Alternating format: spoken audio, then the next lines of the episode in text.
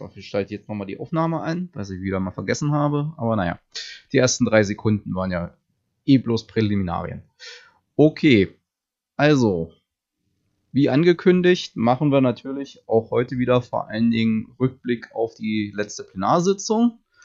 Aber weil, wie das ja in den letzten Mo Monaten und Wochen eigentlich immer so gewesen ist, sich über das Wochenende auch wieder einiges getan hat in den Diskussionen, werden wir auch darauf eingehen, aber das eher so nach hinten raus. Gut, wollen wir gleich anfangen mit äh, Plenarsitzung, äh, Diskussion um Migration, Migrantenquote oder wollen wir chronologisch durch die Sitzung durchgehen? Ja, fangen wir erstmal an mit dem, was uns auch alle nach wie vor beschäftigt, nämlich der blöden Corona-Pandemie und äh, dem dazugehörigen Thema der aktuellen Stunde. Das war nämlich auf Antrag der FDP, wenn ich mich recht entsinne. Also jede Oppositionsfraktion hat auch ein paar Schüsse im Jahr frei auf die aktuelle Stunde und deswegen war diesmal die FDP dran und die FDP wollte zur Teststrategie eine aktuelle Stunde durchführen und hat da auch ihren Fraktionsvorsitzenden ins Rennen geschickt war, glaube ich, auch der einzige Fraktionsvorsitzende, der gesprochen hat. Der versucht sich ja immer so ein bisschen zu gerieren, als ich bin ja hier der wahre Oppositionsführer, bla bla bla. Ja, ist diesmal ein bisschen nach hinten losgegangen, so viel kann ich schon mal vorwegnehmen, weil zweimal in der Debatte sein gesundheitspolitischer Sprecher Florian Klugert von dem Instrument der Zwischenintervention Gebrauch machen musste, um da überhaupt noch ein bisschen gesundheitspolitischen Sachverstand reinzubringen. Auch das ist ihm nur halb gelungen.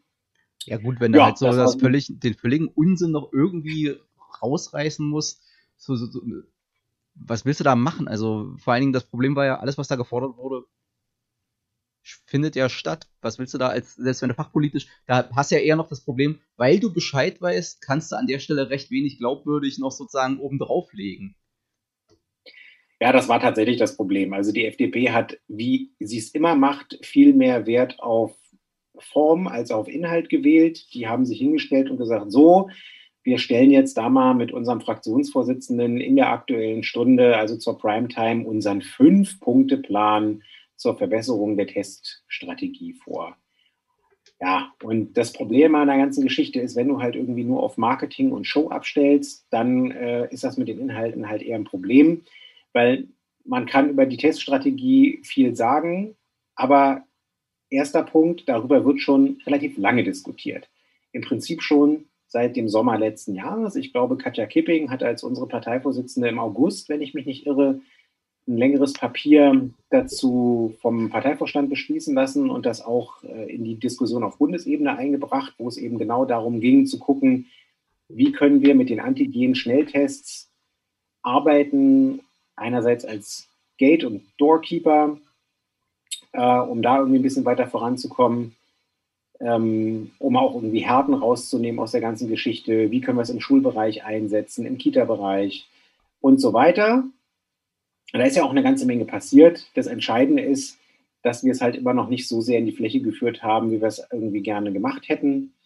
Und ähm, da muss es noch weitergehen, aber das hat halt eben auch letzten Endes wieder mit Personal zu tun. Es hat auch was mit Material zu tun das du ja auch brauchst. Das kostet ja auch ein bisschen was, das ganze Zeug. Ähm, und wie gesagt, du musst es halt gezielt einsetzen ähm, in den Bereichen, wo es wirklich sinnvoll ist, äh, weil über die Fläche ballern kannst du es halt eh nicht.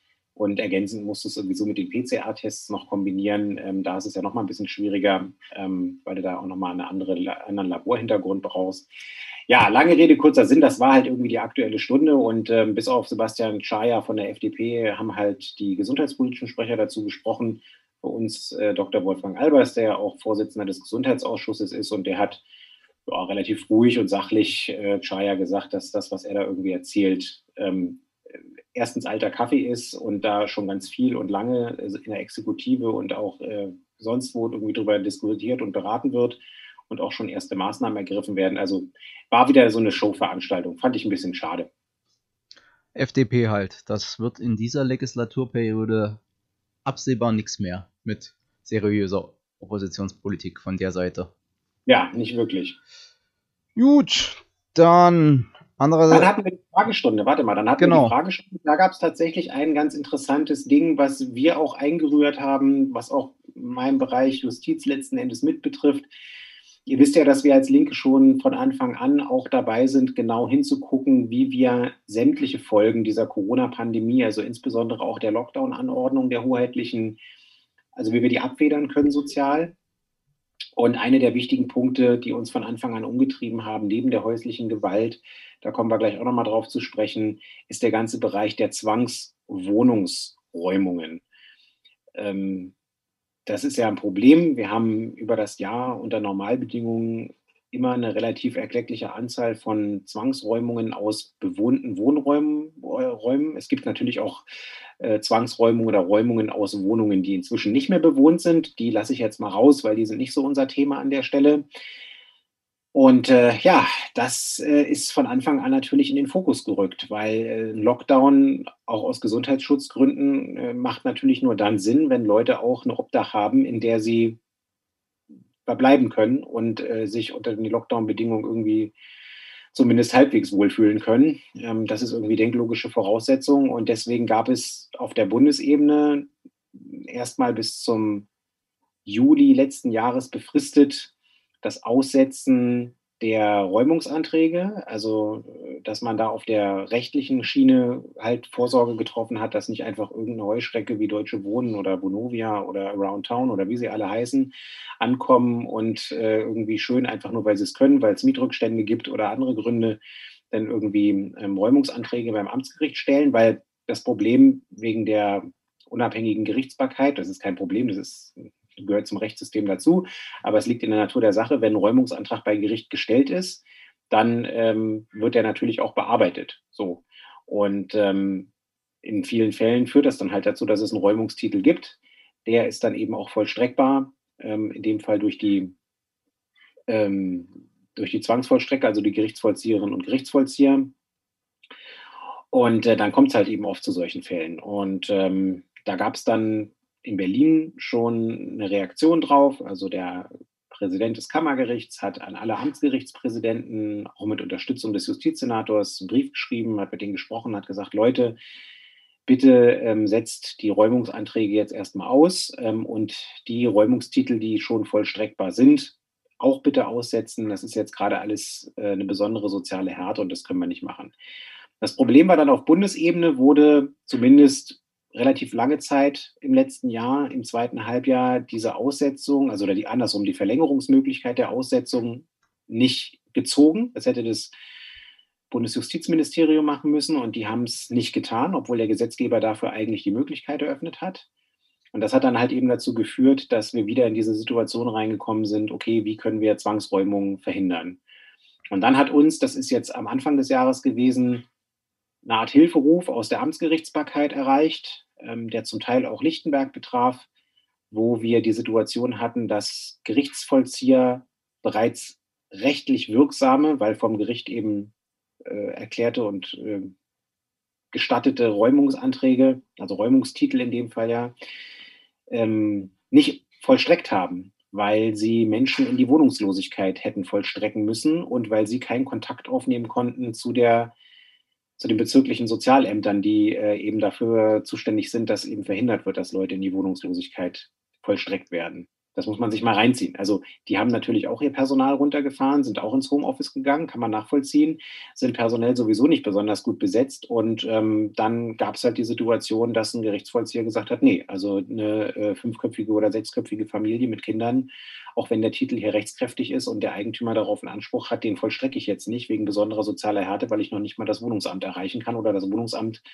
das war in einem anderen Fall der Fall, gesagt hat, ja, es gibt ja die Obdachlosenunterkünfte. Also das muss man sich mal reinziehen. Das ist äh, auch eine Sache, die ich überhaupt nicht nachvollziehen kann. Also was haben wir dann gemacht? Ähm, der Sozialstaatssekretär Alex Fischer von uns, Linke, hat an die Justizstaatssekretärin dann nochmal geschrieben oder beide zusammen dann auch einen Brief geschrieben an die Amtsgerichtspräsidenten und nochmal darauf hingewiesen und nochmal sensibilisiert, dass bitte, bitte die Räumungsanträge nicht bearbeitet werden, beziehungsweise äh, rechtskräftige Räumungstitel jetzt erstmal nicht vollstreckt werden. Und ähm, nach dem, was wir an Rücklauf haben, funktioniert das auch einigermaßen gut.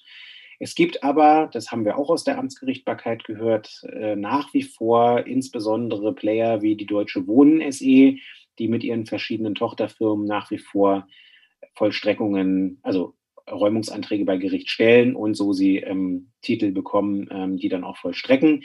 Bei den städtischen Wohnungsbaugesellschaften findet das nicht statt nach unserer Information. Also auch da merkt man nochmal, wie wichtig der Unterschied ist zwischen dem öffentlich-rechtlichen, dem letztlich dem Gemeinwohl verpflichteten Vermieter einerseits und andererseits irgendwelche äh, renditegetriebenen, börsennotierten äh, Immobilienfirmen, die letzten Endes nichts anderes wollen, als Rendite aus den Objekten rauszupressen. Da An der Stelle noch eine, hm? eine ganz hässliche Fratze. An der Stelle kann man ja auch mal noch mal darauf hinweisen und erinnern, dass demnächst die äh, Unterschriftensammlung für das äh, für den Volksentscheid ja, ja.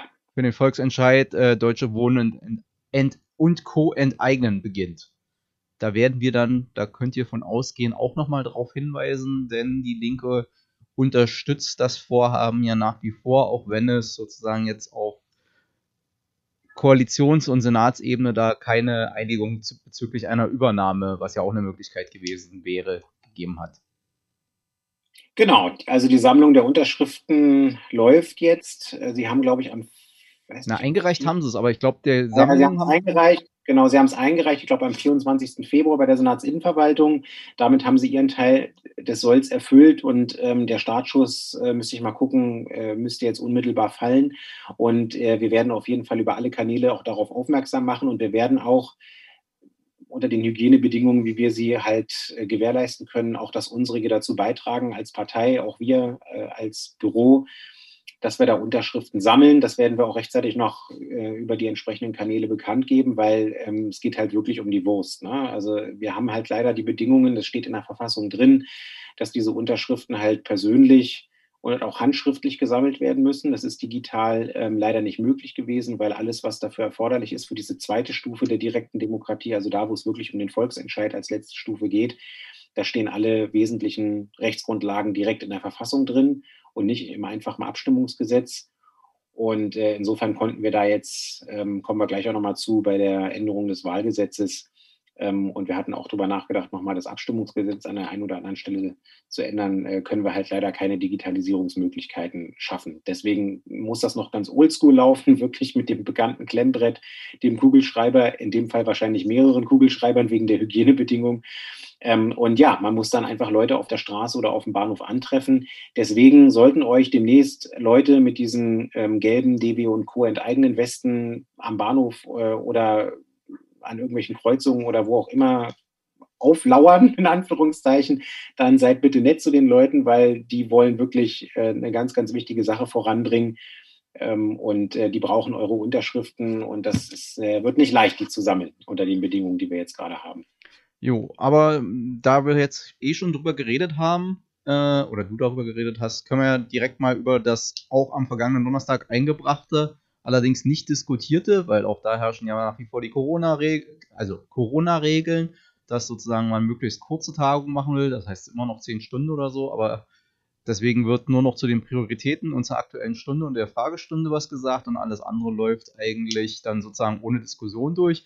Und einer dieser eingebrachten äh, Anträge oder äh, Gesetzesentwürfe, der halt ohne Diskussion am Donnerstag durchs Plenum gelaufen ist, war das neue oder geänderte Landeswahlgesetz. Die erste Lesung. Jetzt geht es in den Ausschuss. Da wird es dann nochmal vermutlich ausführlich diskutiert, wobei da, ja doch, da sind alle dabei, außer die Nazis. Genau, genau. also weil, weil sozusagen alle demokratischen äh, Fraktionen da mit dran gearbeitet haben, wird es jetzt wahrscheinlich äh, nach wie vor nochmal deutlich gemacht werden, wer wofür steht und wo irgendwie die Differenzen stehen, aber im Großen und Ganzen ist man sich einig, dass da was notwendig ist. Äh, und dann wird es vermutlich in der nächsten, nächsten? Ja, ja nächsten, am 11. Februar in der Plenarsitzung genau. beschlossen in der zweiten Lesung und tritt dann am voraussichtlich 14. Februar in Kraft. Weil ja, dringend. Geht, wir, hm? Weil dringend, weil manche mehr Probleme haben als die, die jetzt schon drin sitzen im Abgeordnetenhaus. Ganz genau. Also, das ist nämlich genau der Punkt. Lass das Pferd mal von vorne aufzäumen. Also, äh, worum geht's? Es geht darum, dass wir im Moment in unserem Landeswahlgesetz noch keine Änderung vorgenommen haben in Bezug auf die Ermöglichung von hybriden Aufstellungsversammlungen für Menschen und Parteien, die bei den Wahlen antreten wollen. So, die Bundesebene hat das im Prinzip schon gemacht. Die, der Bundestag hat dem Bundesinnenministerium, die auch für die Wahldurchführung zuständig sind, eine sehr umfangreiche Rechtsverordnungsermächtigung gegeben. Und er hat in seiner letzten Sitzungswoche, diesen, in der vorletzten Sitzungswoche, diesen Mechanismus auch angeschaltet, also festgestellt, dass eine besondere Lage existiert, die es erforderlich macht, dass das Bundesinnenministerium so eine Rechtsverordnung auf den Tisch legt, nach der halt die Aufstellungsversammlungen und auch die Durchführung der Bundestagswahl unter eben diesen besonderen Corona-Bedingungen stattfinden kann. Und ähm, in Berlin haben wir, also insbesondere die Linke, aber auch die SPD, schon relativ frühzeitig darauf aufmerksam gemacht, dass wir das auch machen müssen, weil wir ansonsten die absurde Situation haben, dass du bei den Aufstellungsversammlungen für die Bundestagswahlkreise und für die Landeslisten zum Deutschen Bundestag, äh, zumindest in hybrider Form, also teils digital und dann eben teils analog machen kannst, dann aber die oft fast deckungsgleich, äh, deckungsgleichen Veranstaltungen, wo es irgendwie nur unterschiedliche Personendifferenzen gibt, wegen Wahlalter und ähnlichem, fürs Abgeordnetenhaus und für die BVV-Wahlen dann irgendwie, wenn wir das Gesetz nicht ändern, nur in reiner Präsenzveranstaltung machen kannst. Und das, äh, das ist das eine Thema. Und das andere Thema ist, dass es dann noch eben Kleinstparteien gibt oder auch Einzelbewerber, die antreten möchten zur Wahl und die nach dem Landeswahlgesetz auch ein entsprechendes Unterschriftenquorum brauchen, um überhaupt antreten zu dürfen. Und äh, da mussten wir auch unbedingt was machen, weil der Verfassungsgerichtshof des Landes Baden-Württemberg unter anderem auch auf Klage äh, meiner Partei, also der Linken in Baden-Württemberg, dafür gesorgt hat, dass festgestellt wurde, dass eben die äh, Absenkung dieses, dieser Unterschriftenquoren vorgenommen werden muss. So, das waren so ein bisschen die zwei wichtigsten Hausaufgaben. Ähm, ich hatte auch vor noch gar nicht allzu langer Zeit eine schriftliche Anfrage an den Senat gerichtet zu der Frage, wie pandemiefest sind die Wahlen eigentlich vorbereitet. Die Antworten waren auch verhältnismäßig dürftig, muss ich mal an der Stelle sagen. Und ich habe auch in der vergangenen Hauptausschusssitzung die ähm, Staatssekretärin Smentek, die die Amtschefin der Innenverwaltung ist, auch nochmal danach befragt, wie denn der aktuelle Stand ist. Also mit anderen Worten, es gab da schon und gibt auch irgendwie parlamentarischen Druck. Und ähm, ja, was soll ich sagen? SPD und Linke ähm, haben sich relativ schnell auf einen äh, sehr guten Gesetzesantrag äh, verständigt. Bei den Grünen gab es dann insbesondere noch so ein paar Punkte, die die gerne berücksichtigt wissen wollten. Ähm, einerseits wollten die, das wollten wir ursprünglich machen, ähm, gänzlich von der Geheim- oder von der Eröffnung der Wahl als reiner Digitalveranstaltung absehen, weil sie da ähm, rechtliche Bedenken hatten, dass das den Anforderungen des Bundesverfassungsgerichts zur geheimen Wahl ähm, standhalten könnte. Man muss jetzt dazu sagen, ja, die Anforderungen sind hoch. Ähm, inzwischen gibt es aber tatsächlich auf dem Markt Tools, die das ermöglichen. Aber man muss dazu sagen, die sind halt extrem teuer und ähm, könnten sich wahrscheinlich, also wahrscheinlich sogar wir noch nicht mal äh, leisten ähm, von Kleinstparteien irgendwie gar nicht erst zu reden. Insofern haben wir dann davon Abstand genommen. Ähm, und äh, dann wollten die Grünen noch eine Geschichte abgesichert wissen, die bei denen vor allen Dingen, habe ich durch diesen ganzen Prozess gelernt, stattfinden, nämlich ähm, sogenannte Vornominierungen, wo dann aus einem Partizipationsgedanken heraus bei denen alle Parteimitglieder, also unabhängig davon, ob sie volljährig sind oder nicht, oder ob sie Deutsche im Sinne des Grundgesetzes sind oder nicht, halt äh, mitentscheiden innerhalb der Partei, wer jetzt, wenn er konkurrierend in einem Wahlkreis sich bewirbt oder auf einem Listenplatz bewirbt, irgendwie dann da das jetzt werden soll oder nicht.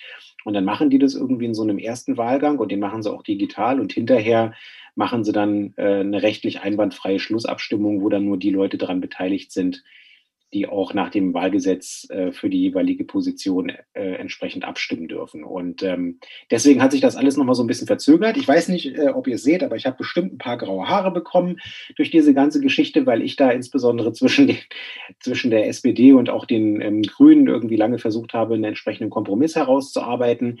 Unterm Strich ist es uns am Ende gelungen und wir haben jetzt sogar auch noch die CDU und die FDP im Boot. Einen kleinen Wermutstropfen gibt es, den ich an der Stelle noch erwähnen will.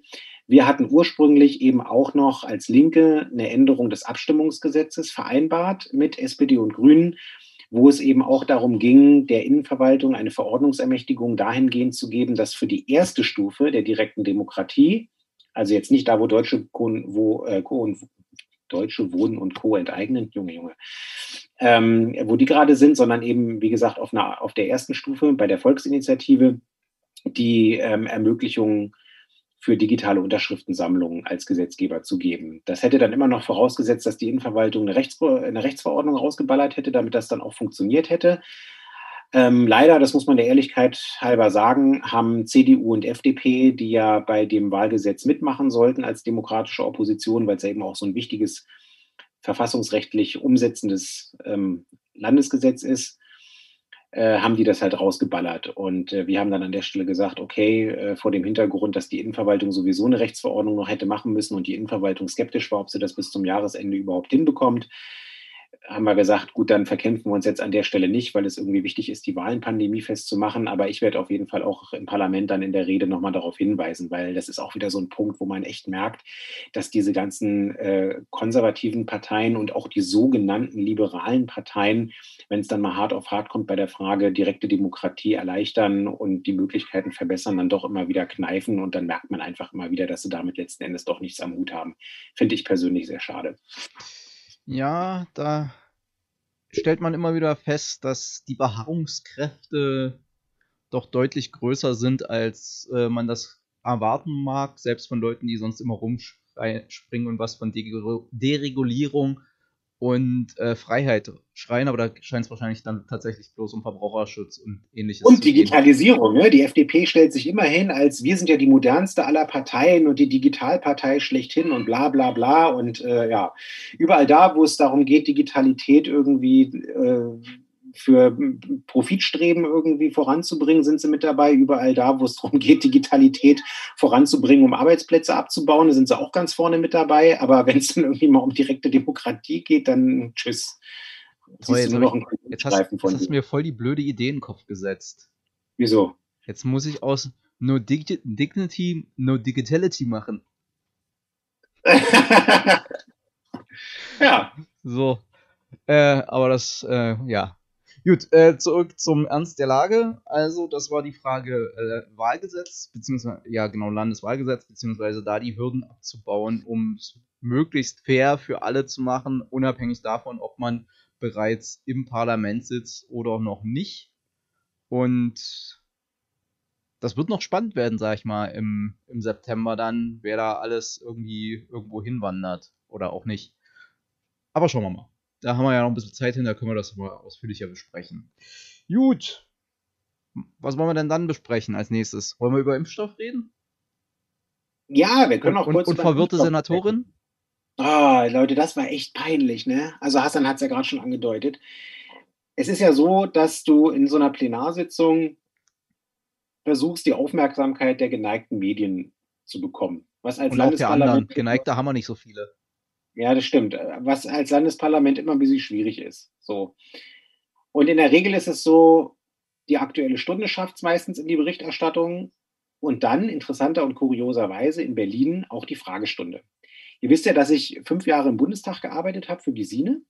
Und im Bundestag ist es so, da ist die Fragestunde in der Sitzungswoche das mit Abstand langweiligste Format für die Außenwahrnehmung, das man sich vorstellen kann. Äh, Präsenz der Abgeordneten ist immer relativ dürftig. Es gibt in jeder Fraktion eigentlich immer nur so eine Handvoll von Leute, die sich irgendwie drum keilen, dass sie da unbedingt ihre Fragen stellen wollen. Und man musste ja sogar mit einer Verfahrensrechtsänderung die Bundeskanzlerin überhaupt dazu bewegen, ich glaube wenigstens zweimal im Jahr bei der Regierungsbefragung auch selber anwesend zu sein, weil ansonsten hocken da nur die parlamentarischen Staatssekretäre, also die Staatssekretäre, die auch gleichzeitig noch Bundestagsabgeordnete sind und beantworten dann halt irgendwie die zig Fragen, die da gestellt werden. So. Und die Medien interessiert das eigentlich relativ selten. Also nur dann, wenn es irgendwie mal eine besonders witzige Antwort gibt oder eine, die besonders peinlich ist, dann taucht es mal irgendwie auf. Aber so richtig interessieren tut es eigentlich niemanden. Außer jetzt, wenn die Kanzlerin, Kanzlerin dann mal eine, eine, Fragestunde persönlich irgendwie hat. Das hat dann eine spezielle Aufmerksamkeit, weil das ganz Besonderes ist. So, im Berliner Abgeordnetenhaus ist das genau anders da keilt sich in der Fraktion in Anführungszeichen fast jeder drum, äh, eine von den gesetzten Fragen stellen zu dürfen nach der Runde der Fraktion, also die, die auf jeden Fall drankommt und auch beantwortet wird. Und ähm, die Senatoren haben natürlich auch ein Interesse, über dieses Instrument vielleicht Fragen gestellt zu bekommen, wo sie dann auch nochmal eine Position besonders deutlich machen können. Und dann gibt es eben noch die spontane Fragestunde, wo sich auch wie wild alle Leute versuchen einzudrücken und dann nach dem Zufallsprinzip oder so nach dem Windhundprinzip muss man ja eher sagen, Zufallsprinzip ist ja leider nicht, nach dem Windhundprinzip dann irgendwie noch dran zu kommen und dann irgendwie eine Frage zu stellen, von der sie dann hoffen, als Opposition die Senatoren aufs Glatteis zu führen oder wir als Regierungsabgeordnete halt eben auch nochmal einen, einen Punkt deutlich zu machen, der hoffentlich dann eine besondere mediale Aufmerksamkeit bekommt. Das erstmal so ein bisschen zum Framing. Und ähm, du guckst als Parlamentarier natürlich auch irgendwie nebenher, wenn du twitterst, auch nochmal so ein bisschen in die Nachrichten und guckst irgendwie so, ah, was ist denn von dem, was du hier gerade in dem Saal erlebst, in der Bubble erlebst, was wird denn da durch die Medien nach draußen transportiert? So. Und das war, ähm, Hassan, lass mich kurz überlegen, war das während der aktuellen Stunde? Ja, es war während der aktuellen Stunde, wo Dilek Kalaici als Gesundheitssenatorin am Ende dran war und dann auch irgendwie nochmal was erzählt hat. Da hat sie einen Satz zur, Impf, äh, zur Impfstrategie bzw. zur Impfung rausgehauen. Und da haben sich alle im Saal krass angeguckt und gesagt so, boah. Ähm, und das war der Satz, ja, Berlin wird eine eigene Impfstoffproduktion aufbauen. Und äh, vor dem Hintergrund, dass das Abgeordnetenhaus auch auf einem R2G-Antrag vor, äh, vorletztes Mal beschlossen hat, dass es ganz wichtig ist, im Westen eben auch Impfstoff zu produzieren, und zwar gemeinwohlorientiert zu produzieren, damit man es auch an den globalen Süden geben kann, war das jetzt eigentlich echt der Burner, wo wir alle dachten so, okay, das ist die Hauptmessage, die aus dieser Plenarsitzung rausgeht. Und krass, sogar wir wussten noch nicht mal was davon als Regierungsabgeordnete.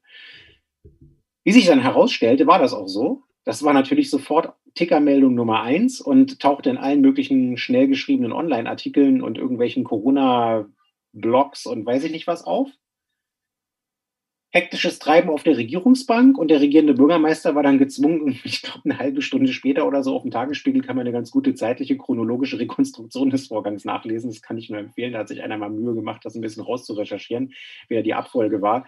Auf jeden Fall hat der regierende Bürgermeister das wieder einsammeln müssen und hat gesagt, äh, ja, nee, ist doch nicht so, wie die Gesundheitssenatorin gesagt hat, weil Berlin Chemie, um das Unternehmen links nämlich, die sitzen in Adlershof, ähm, die haben gar nicht die Facilities dafür, das Zeug herzustellen. Ähm, das ist eine Firma, die hauptsächlich mit Generikern arbeitet, ohne denen jetzt zu nahe treten zu wollen. Und so ein ähm, Labor, wo du die relativ modernen und hochkomplexen RNA-Impfstoffe irgendwie zusammenputscherst, das baust du nicht mal, also da, da, brauchst du einen Moment, bis du sowas aufgebaut hast. So, und dann, und dann schlagen wir die Brücke gleich zu einer anderen Geschichte. Ähm, heißt das ja auch noch nicht, dass du die äh, Lizenz hast äh, beziehungsweise die Lizenz als Staat freigegeben hast, um anderen Leuten den Auftrag zu geben, das mal eben herzustellen. War ein bisschen peinlich. Ja, aber ehrlich gesagt fand ich sozusagen auch die, äh, ich weiß nicht, wer es war, irgendwo, äh, irgendwie in der Fragestunde war es, äh, bei den eingedrückten Fragen hat es dann, glaube ich, einer von der bürgerlichen Opposition, wo ich direkt, als ich den Ticker gelesen habe, gedacht habe, toll, jetzt geht hier bei der Hälfte der Bevölkerung direkt inklusive von ein paar Nulpen, die da im Abgeordnetenhaus rumsitzen, der, der intellektuelle Kurzschluss, ah, wir produzieren in Berlin für Berlin.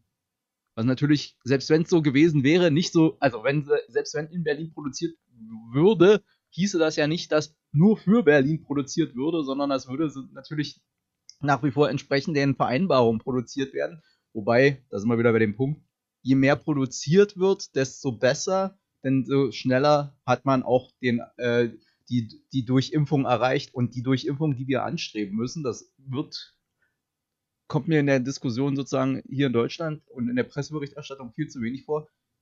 Es macht nur Sinn, wenn wir eine globale Durchimpfung von mindestens 70% haben. Es hilft uns nichts, wenn wir eine Durchimpfung, oder wenig, wenn wir eine Durchimpfung von 70% in, Nord in Nordwesteuropa haben, weil allein schon aus äh, urlaubstechnischen Überlegungen heraus, um es mal auf den, auf, um, um's mal auf den populistisch geringstverständlichen äh, runterzubrechen, weil dann dürfen wir nicht Die wegfahren und dürfen auch keinen hier einladen. Also insofern müssen wir jetzt eigentlich, wäre es sozusagen schön, wenn es stattgefunden hätte, aber wie Sepp gerade beschrieben hat, so einfach ist das nicht. Wobei, auch das gehört jetzt zu dem, was die Linke fordert, also jetzt auf Bundesebene, aber auch wir in Berlin, zu sagen, gibt oder gibt sozusagen entsprechend den europäischen und der deutschen Verfassung an der Stelle sagt, sagt, dass Patente gelten nicht, beziehungsweise werden unter besonderen Bedingungen freigegeben, um eben hier möglichst schnell, möglichst viel Impfstoff unabhängig von irgendwelchen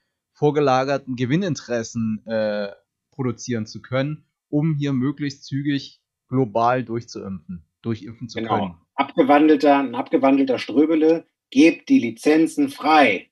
Genau. So.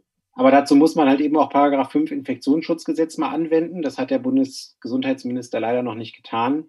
damit alleine ist es auch nicht getan. Ne? Du brauchst dann halt eben natürlich, die Lizenz ist das eine, aber du brauchst halt eben auch das Know-how der entsprechenden Leute, die das dann eben auch äh, an einer anderen Produktionsstätte irgendwie zusammensetzen können. Und du brauchst natürlich auch die Produktionsstätten. Aber um das mal abzubinden, wir haben halt im Moment echt ein Thema. Ne? Also der Punkt ist, dass wir einfach in Europa immer noch relativ weit hinterherhängen im Vergleich zu anderen Ländern äh, mit, der, mit der Durchimpfung. Israel ist deutlich weiter, ähm, die Vereinigten Staaten sind deutlich weiter. Wir haben dann jetzt noch das Problem mit dem AstraZeneca-Impfstoff, also nicht nur mit dem Kapazitätslieferungsproblem. Heute ist ja nochmal über die Presse gegangen, dass irgendwie nochmal neun Millionen Dosen irgendwie nachgeschoben werden sollen. Aber auf der anderen Seite habt ihr auch mitbekommen, dass der AstraZeneca-Impfstoff einigen Studien zufolge wohl, ähm, es ist ja auch kein RNA-Impfstoff, sondern ähm, halt sozusagen ein klassischer Impfstoff, ähm, wohl äh, mit der Wirksamkeit nicht so besonders gut sein soll, zumindest bei den älteren Semestern, ähm, ist alles nicht so toll. Ja? Und die RNA-Impfstoffe, die äh, BioNTech Pfizer zumindest herstellen, die ja, sind halt irgendwie geil, ist geiler Scheiß, aber ist halt eben auch ein bisschen komplexer herzustellen als diese klassischen Tod- äh, Totimpfstoffe, die man sonst so kennt. Das ist, das ist tatsächlich relativ einfach. Also da haben wir auch für diese Impfstoffe relativ viel Kapazitäten in Deutschland, ähm, um da eine Produktion irgendwie nach oben zu fahren.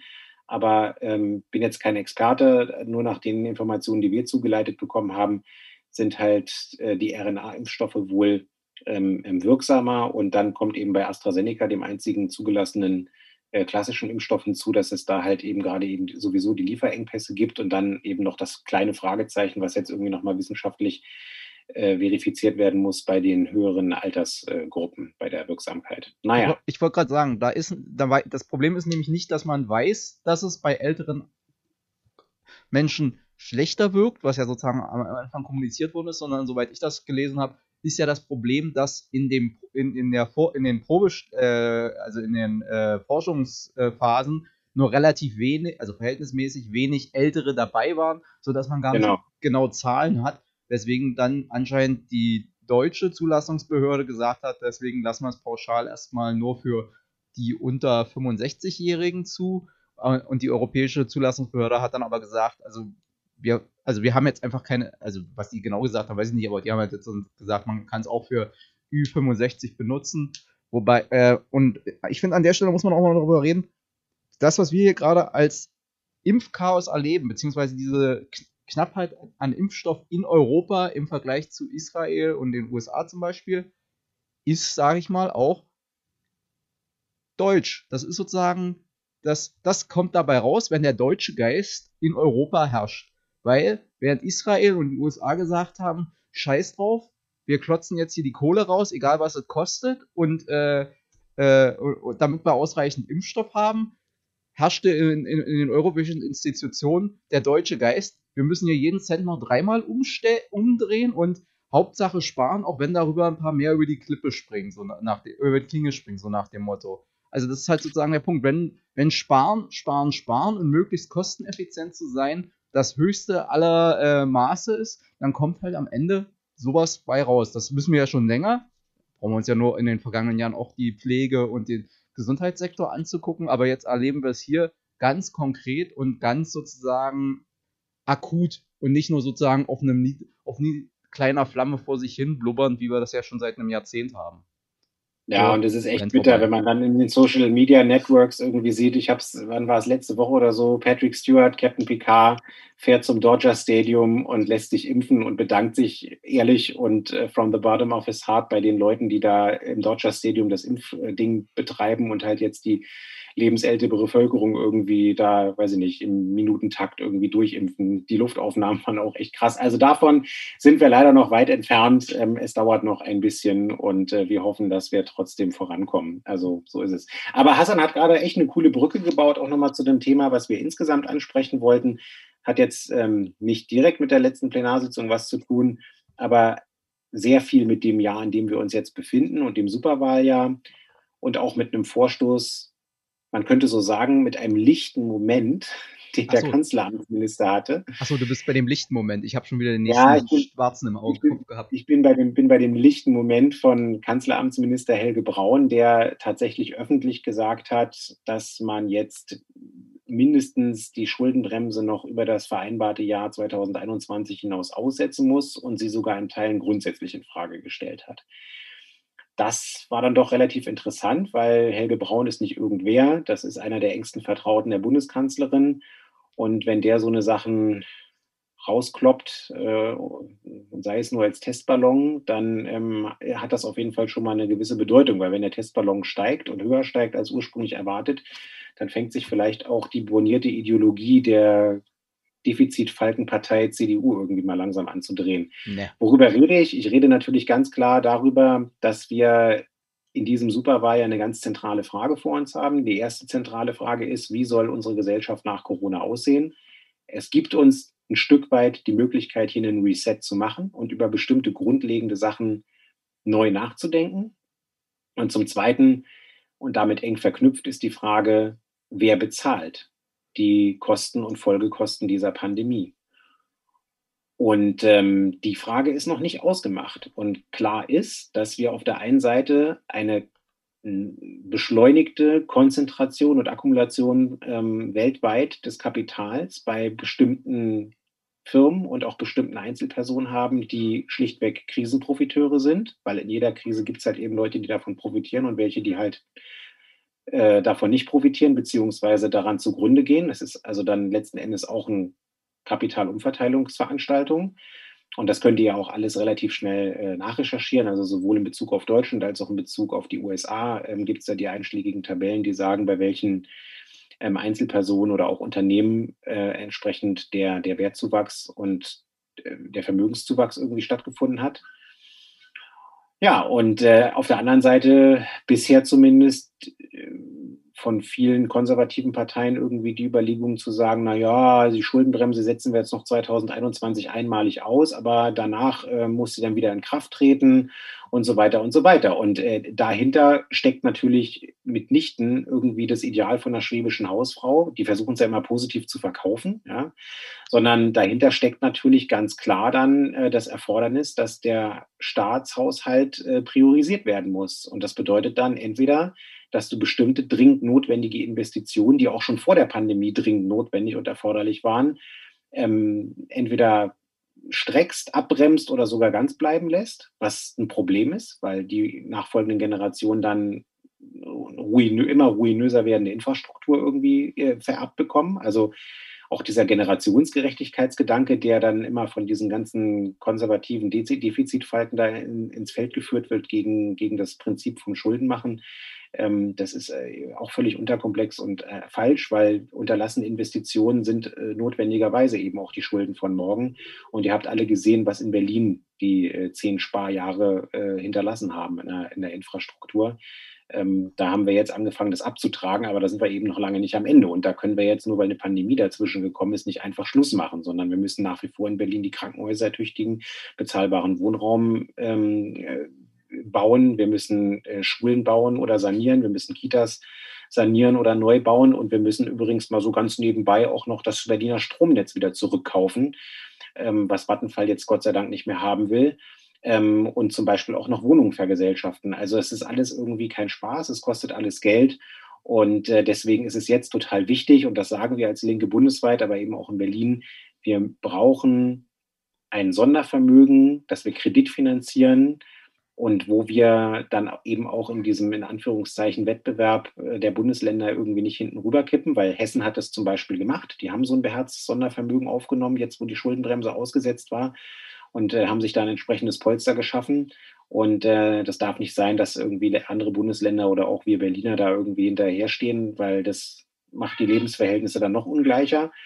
Und das Zweite ist, und das ist uns auf Bundesebene ganz, ganz wichtig, äh, wir wollen 0,7 Prozent der Bevölkerung, und zwar die reichsten 0,7 Prozent der Bevölkerung, mit einer einmaligen und gestreckten Vermögensabgabe belegen, damit sie sich an der Finanzierung dieser Krise beteiligen. Ja. Und auch das ist gerecht und das ist sozial. Das ist übrigens eine Sache, die Konrad Adenauer schon mal gemacht hat nach dem Krieg, also ein CDU-Bundeskanzler. Und insofern sind das jetzt, äh, was die Haushaltspolitik und die Finanzpolitik anbelangt, zwei ganz, ganz wichtige Themen, die in diesem Superwahljahr einfach mitentschieden werden. Und zwar sowohl auf der Landesebene als auch auf der Bundesebene. Und da muss man sagen, auch wenn da der Kanzleramtsminister jetzt mal einen rausgehauen hat, steht er damit augenscheinlich ganz alleine da, weil die, okay, er wird das nicht gemacht haben, ohne mit der Kanzlerin geredet zu haben, vermute ich mal. Aber sie hat sich dann auch nicht hinter ihn gestellt, sondern so nach dem Motto, hm, ist seine Privatmeinung, ist halt Methode Merkel, erstmal gucken, was passiert.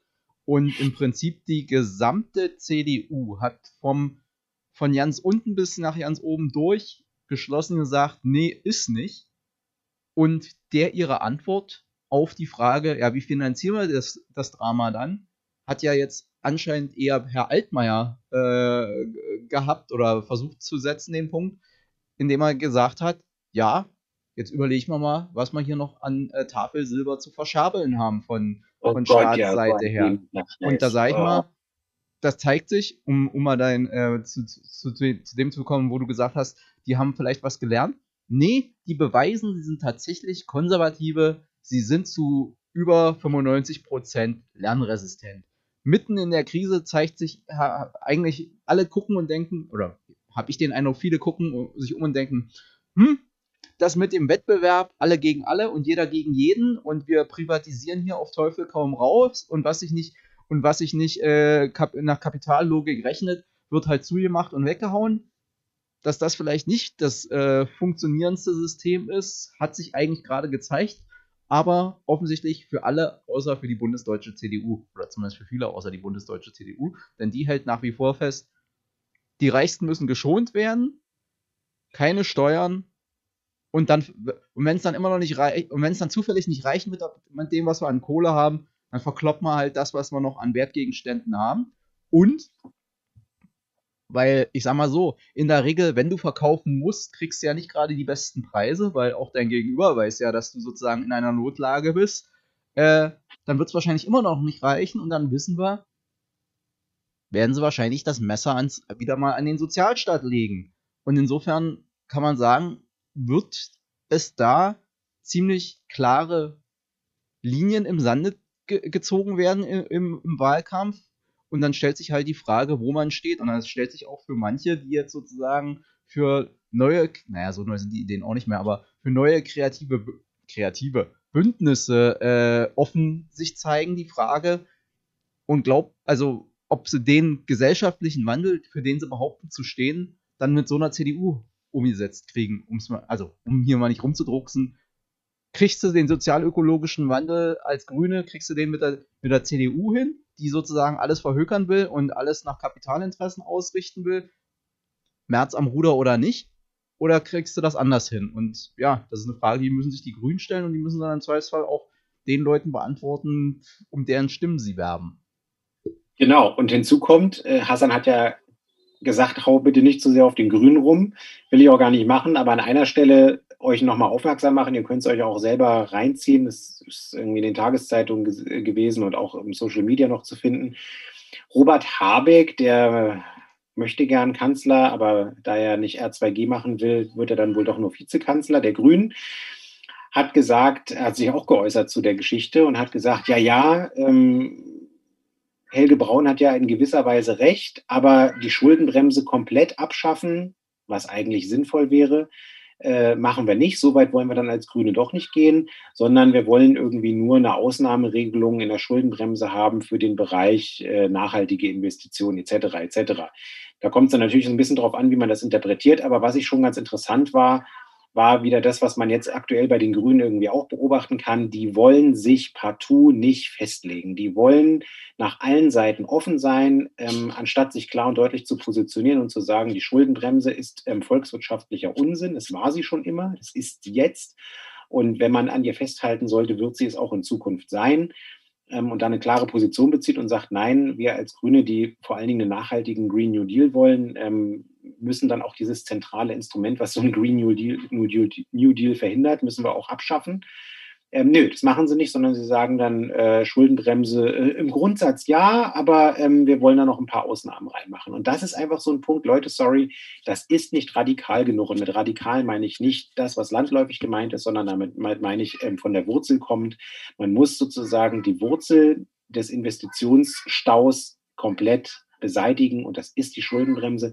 Das gilt für Bundesländer übrigens noch viel, viel stärker, weil der Bund hat immerhin noch unter der Geltung der Schuldenbremse einen ganz kleinen Minispielraum von 0,3 Prozent des ähm, jährlichen BIPs, wo er dann doch noch was machen kann. Die Bundesländer, die unter der Schuldenbremse-Doktrin auch leiden, äh, die haben noch nicht mal diesen Spielraum.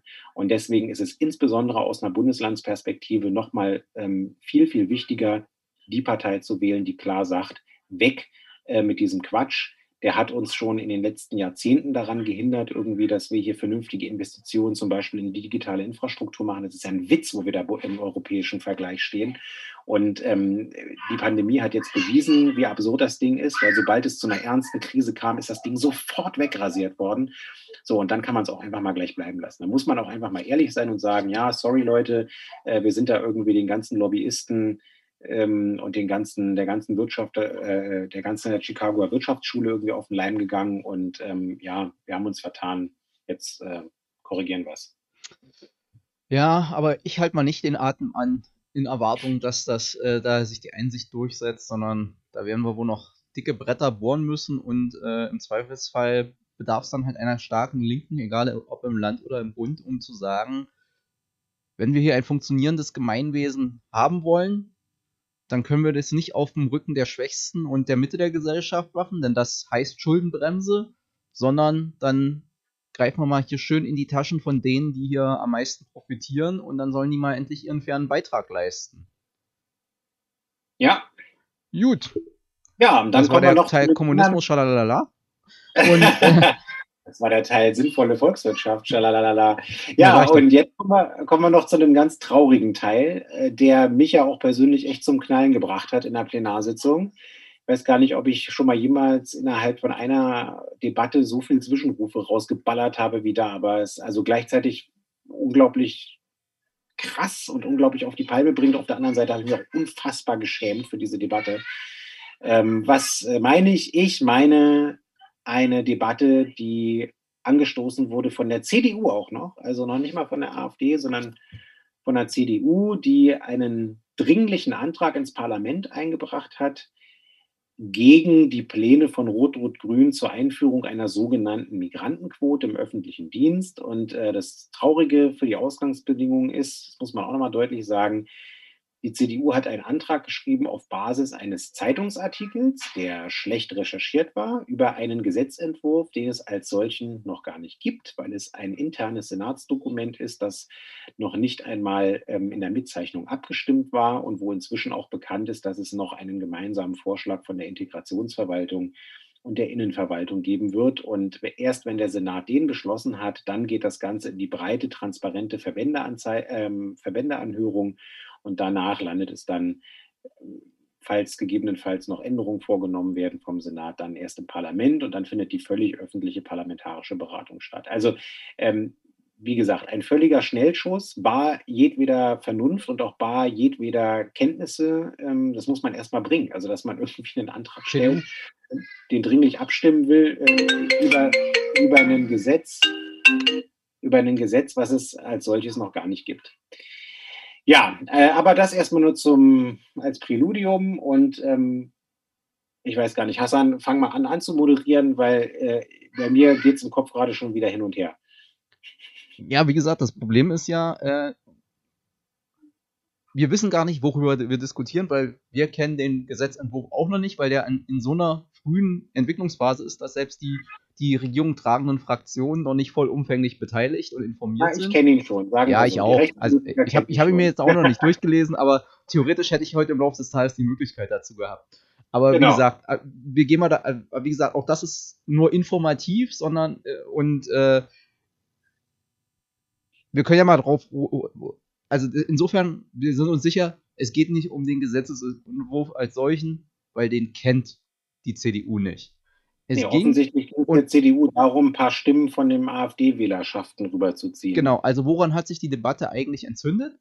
An der, daran, dass darüber diskutiert worden ist oder diskutiert wird, wie es möglich sein könnte, unter Einsatz aller verfügbaren Mittel und Möglichkeiten, die Berliner Verwaltung so breit und vielfältig aufzustellen, wie es die Berliner Stadtgesellschaft ist. Denn? Nein, die Skandal. Berliner Verwaltung als ein Spiegelbild der Berliner Gesellschaft? Genau. Wo kommen wir denn da hin? Genau, ganz, ganz schlimme. Also offensichtlich war das für die CDU ja so ganz der, ein, ein. Trigger-Event, dass das überhaupt angesprochen worden ist. Und äh, denn im Moment ist die Berliner Verwaltung ungefähr geschätzt so bei, also wir haben dazu auch mal eine Anfrage gestellt, da haben wir dann eine blöde Antwort gekriegt oder blöde Antworten, weil äh, die Verwaltung das in dem Sinne gar nicht er erfasst, sondern da wird dann irgendwie geschätzt nach Name oder keine Ahnung, geht wahrscheinlich irgendeiner durchs Haus und äh, guckt, wer, wer nicht aussieht, als ob, die, äh, als ob die Familie schon seit 500 Jahren einen Schäferhund äh,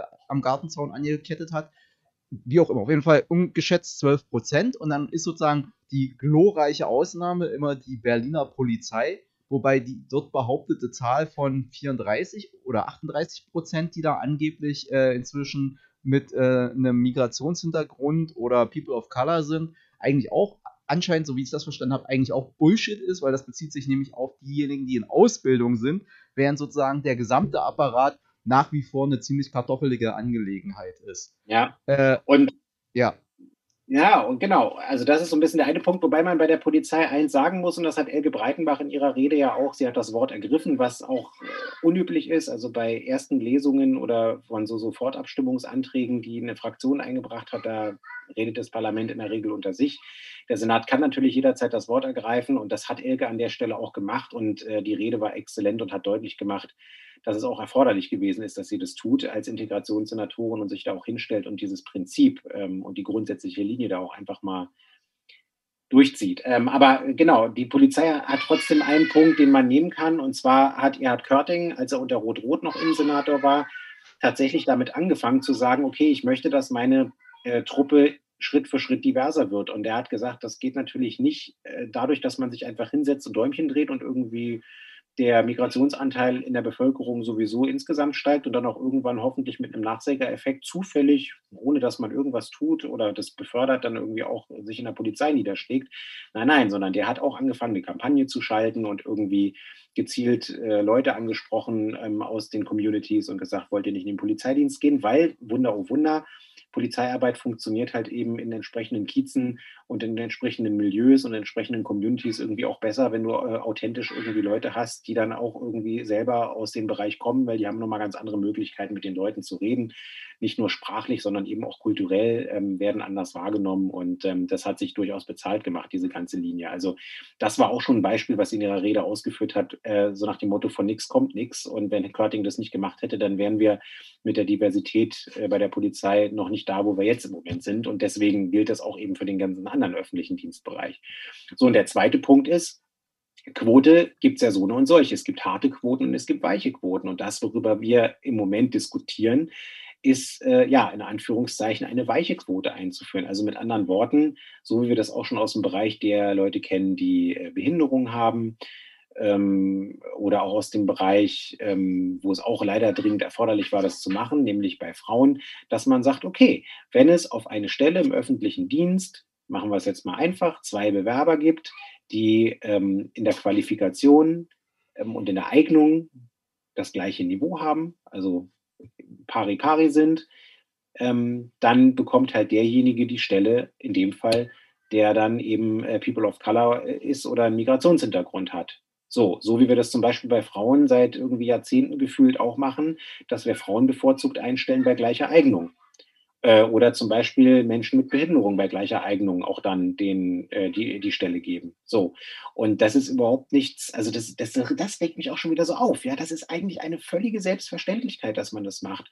Und dass man das natürlich auch so lange macht, bis man eben einen entsprechenden Prozentsatz in der Gesamt also im, im, gesamten Personalbestand irgendwie hat, dass man dann da auch wirklich an dem Punkt angelangt ist, wo die Verwaltung dann auch ein Spiegelbild ist zu den Verhältnissen, die man in der Gesellschaft hat. Und sich da dann hinzustellen und wirklich, ähm, also was da alles für einen Scheiß von sich gegeben wurde. Also ein Punkt ist zum Beispiel auch wieder jetzt nur auf der FDP rumkloppen. Äh, hier mein Kollege von der FDP, rechtspolitische Sprecher, Vorsitzender des Rechtsausschusses, hat auch noch die Rede für die FDP dafür gehalten. Da habe ich auch gewundert, warum eigentlich der? Warum nicht äh, derjenige von der FDP, der ansonsten redet, wenn es um den öffentlichen Dienst geht und vielleicht ein bisschen mehr Ahnung davon hat? Nein, sie lassen Stahlhelm Krestel reden, der gehört bei der FDP zu dem Flügel, der rechtskonservativ ist. Ähm, und der hat dann in seiner Rede auch irgendwie ein Zeug rausgehauen. Er meinte dann zum Beispiel, dass ja seit dem, spätestens seit dem Urteil des Brandenburger Landesverfassungsgerichtes zur Verfassungswidrigkeit des Paritätgesetzes, also wo es darum ging, eine, bei der Wahl eine Quotierung einzuführen, dass das Parlament am Ende auf jeden Fall ein ähm, quotiertes Parlament ist, also Mann, Frau, ähm, äh, wüsste man ja, dass es ja verfassungswidrig sei, wenn man äh, hier sowas machen würde mit so einer Quote.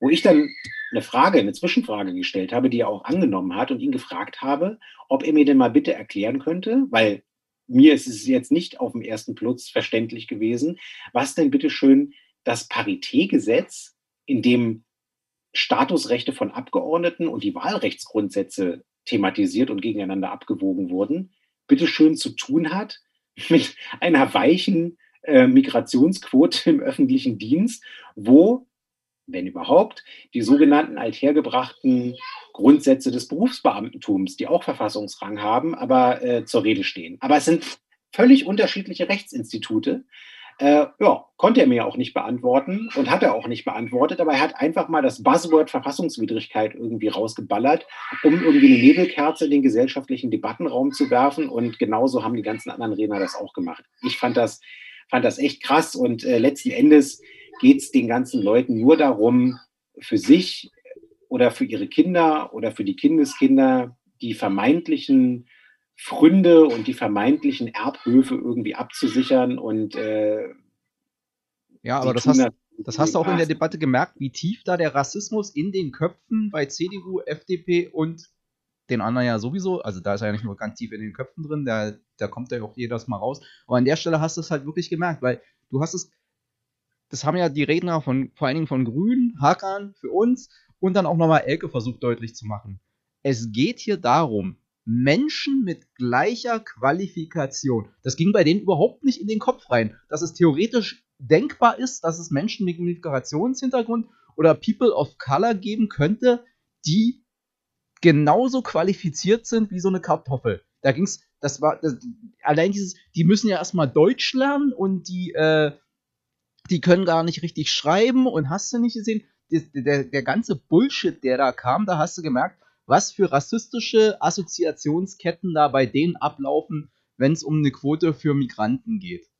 Aber ich sag mal so, Kressel hat ja auch durchaus interessantes Zeug erzählt, aber offensichtlich hat er ja seinem Vater, hat, hat er sich mit seinem Vater offensichtlich nie darüber unterhalten, wie das war, wie hier sozusagen die, äh, die Spätaussiedler, äh, die, die, die Vertriebenen zum Teil in, in Westdeutschland auch behandelt worden sind, weil die sind ja zum Teil genauso behandelt worden wie sie heute äh, Menschen mit türkischem oder sonstigen Migrationshintergrund be äh, behandeln, nämlich als äh, Armutsflüchtlinge, Leute, die uns die Arbeit wegnehmen und den Lohn drücken. Weil es ist ja nicht so, dass die in der Vergangenheit da deutlich, also dass die deutsche Ge Gesellschaft in der Vergangenheit gegenüber sozusagen den Stammesbrüdern aus dem Osten da viel freundlicher gewesen wäre. Nur hat man, sieht man es denen nicht unmittelbar an und konnte es oftmals genau. auch nicht direkt am Namen ablesen. Ah, das hat mich auch so aufgeregt, weil, also auch, weißt du, die Frage von Migrationshintergrund siehst du den Leuten auch nicht zwangsläufig an. Also auch das ist wieder so eine völlig unterkomplexe Betrachtungsweise irgendwie von, von, äh, von Diversität in Gesellschaften, von Migrationshintergrund und so weiter, ja. Also klar, bei People of Color ist es äh, noch irgendwie ein bisschen, ähm, ja, vielleicht irgendwie offensichtlicher, aber auf der anderen Seite kann auch das, ach, das ist alles so ätzend. Es geht mir bei dieser ganzen Debatte auf den Sack. Wirklich, also ähm, diese ganze Staatsbürgerschaftsdebatte, diese ganzen Protektionismusdebatten und diese äh, letzten Endes sind es rassistische Narrative, die da bedient werden. Und ich, ich bin es wirklich leid und ich schäme mich da wirklich. Ich schäme mich da. Wir sitzen da 160 Abgeordnete in einem Landesparlament in, äh, von, von der Stadt, die wie keine andere in Deutschland also nicht nur sagen kann, dass sie eine Metropole ist, sondern auch wirklich eine ist. Eine Stadt, die unglaublich divers ist, ähm, die, ich weiß gar nicht, ja, 38 Prozent unserer Bevölkerung einen Migrationshintergrund hat, ähm, die Welt offen ist und, und dann werden da so solch ewig gestrige Debatten geführt. Das ist, das ist unfassbar. Also was braucht es eigentlich noch, damit die Menschen irgendwie checken, dass wir hier alle auf einem Planeten leben und dass es letzten Endes scheißegal ist, wo man herkommt, dass es darauf ankommt, was man tut und was man denkt und wie man sich seinem Gegenüber irgendwie benimmt Und ähm, nee, also das ist da, da, da fehlt mir, das ist, es ist fucking, es ist ein fucking Zufall, wo ich geboren werde. Ja. Es ist auch keine Leistung ob ich jetzt zufällig in Deutschland geboren werde oder in Timbuktu oder in den Vereinigten Staaten oder so, das ist, das ist doch keine Leistung. Das ist sozusagen, das ist, das ist ein Zufall gewesen, das ist eine Sache gewesen, die die Eltern entschieden haben, wenn sie es überhaupt entscheiden konnten. Es gibt ja Leute, die können noch nicht mal selbstbestimmt entscheiden, äh, wo sie sich aufhalten, äh, weil sie dafür gar nicht die Möglichkeiten haben.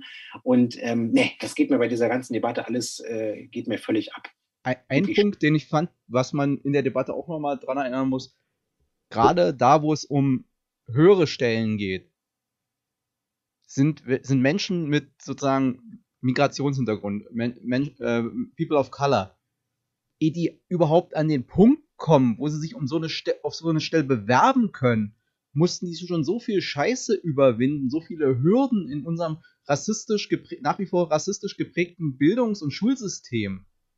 Da, da, da, dass man da auf die Idee kommt, diese, äh, die, so eine Quote könnte da sowas wie eine Bevorzugung sein. Das ist kein, äh, bestenfalls ist das eine Anerkennung für das, was die bereits an Mehrarbeit geleistet haben, um überhaupt an die Stelle zu kommen, sich da zu bewerben und dann eine gleiche Qualif äh, formale Qualifikation vorweisen zu können, dass man eigentlich sagen müsste, äh, wenn ich halt ganz fies bin, gut, du kriegst nicht nur die Stelle, du wirst auch gleich nochmal eine Erfahrungsstufe höher eingestu äh, ein, einge eingetaktet, weil du hast schon mehr Erfahrung als, oder böse gesprochen, also zugespitzt, du hast in bestimmten Bereichen schon mehr Erfahrung gemacht als jede Kartoffel, die sich hier bei, die, die hier, die hier vorstellig geworden ist.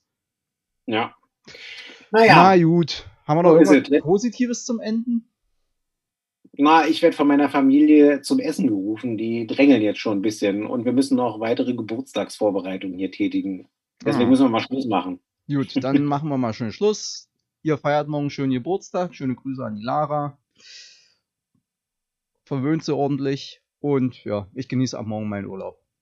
Genau, genieße deinen Urlaub und ja, wir melden uns dann auf jeden Fall in unserem bewährten Rhythmus wieder. Ähm, stehen auf jeden Fall noch ein paar coole Sachen an. Ähm, am 11. Februar vor allen Dingen. Endlich, endlich. Ich äh, bin schon, ich, ich, übertrage schon ja, das Versammlungsfreiheitsgesetz. Also da werden wir dann beim nächsten Mal noch ein bisschen mehr Zeit drauf verwenden und euch berichten, wie das Gesetz jetzt endgültig aussieht und dann in Kraft tritt, äh, voraussichtlich ab dem 14. Februar. Könnt ihr euch schon darauf freuen und wir werden auch auf jeden Fall, so viel will ich schon mal spoilern, euch ein paar coole Anwendungstipps für das neue Recht geben, was wir machen können können, gerade in Bezug auf Shopping Malls. Stay tuned. Okay.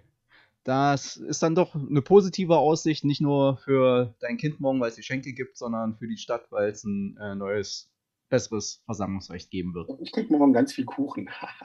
Sehr schön. Na denn, schön mit Ö. Alles klar. Ciao, macht's gut. Bis zum nächsten Mal.